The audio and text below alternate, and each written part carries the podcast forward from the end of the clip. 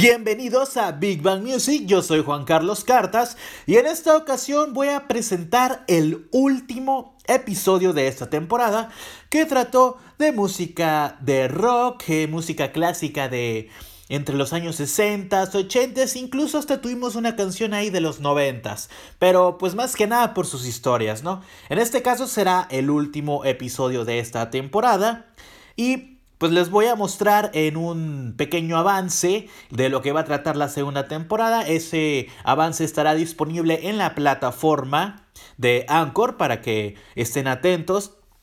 Y además cerraremos esta temporada con una canción que marcó bastante la historia. Puede decirse que fue como un tema revolucionario, un tema en donde el mundo se encontraba separado, además de que también muestra los sentimientos de su creador, de su escritor. Quédense aquí conmigo para que puedan escuchar esta historia de esta famosísima canción. Vamos con el intro. Toda canción tiene su origen tiene su historia y aquí te la vamos a contar. Big Bang Music.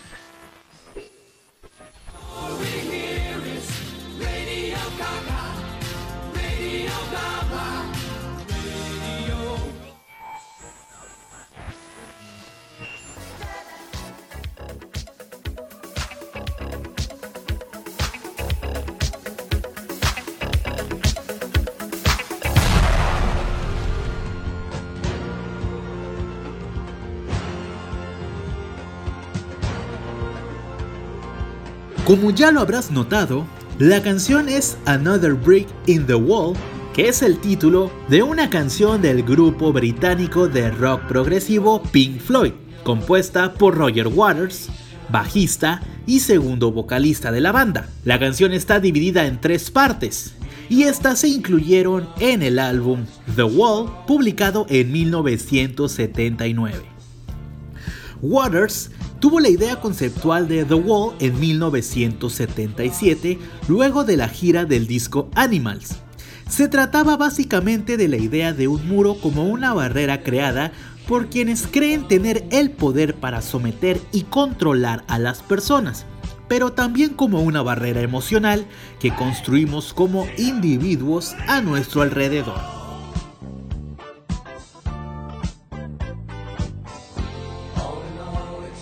Según Waters, escribió Another Break in the Wall, parte 2, no como una canción contraria a la educación o al sistema educativo, sino contra la tiranía de la estupidez y la opresión, no solo en las escuelas, sino universalmente.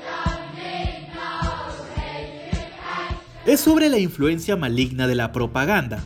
Solo quería animar a cualquiera que marcha a un ritmo distinto a ir contra aquellos que tratan de controlar sus mentes en vez de recluirse detrás de paredes emocionales, dijo Roger Waters. De todas maneras, aclara que la canción sí se inspiró en su experiencia como alumno del Cambridgeshire High School for Boys y al sometimiento autoritario de los maestros con una dosis de sarcasmo que ejercían sobre los alumnos. Bajo las palabras de Waters, escuchar a esos niños de una zona no tan pudiente de Londres cantar la letra me quitó el aliento. Al agregar esas voces, Nicky hizo de una forma seria que la canción fuera visceral y profundamente emotiva. Al dejarlos cantar solos y agregar el solo de David, la canción llegó a los 4 minutos.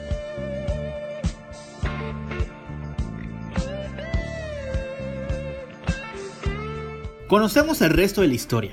La banda logró vender más de 4 millones de copias de esta canción y más 30 millones de discos internacionalmente.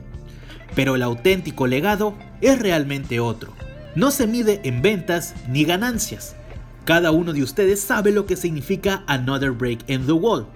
Y a esa intangibilidad solo ustedes pueden referirse, dijo Roger Waters.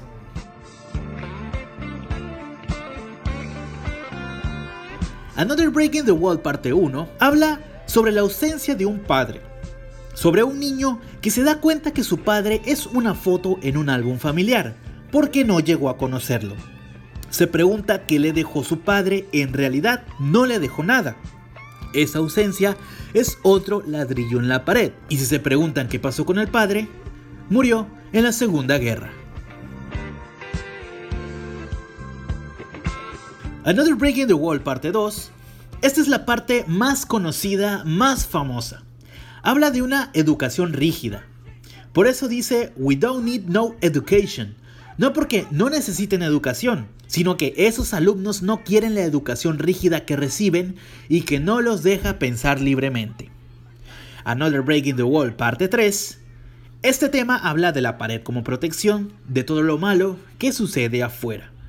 Ya no necesitan armas, drogas para calmarse, no se necesita nada, excepto la pared para aislarse. Todo es otro ladrillo en la pared.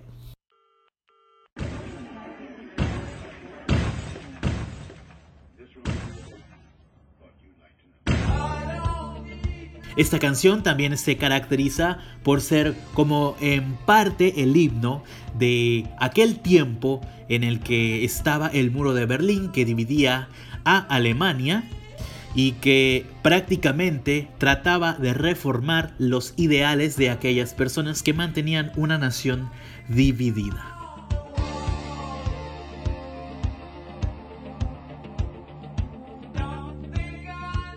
Este ha sido el final de la primera temporada de Big Bang Music. Espero les haya gustado este contenido. La segunda temporada traerá algunas sorpresas, será un tipo de música completamente diferente al cual ya hablamos anteriormente y los invito a que continúen en sintonía de este canal, de este podcast, de este eh, lugar que transfiere, que informa acerca de diferentes estilos de canciones. Yo soy Juan Carlos Cartas y nos escuchamos la próxima.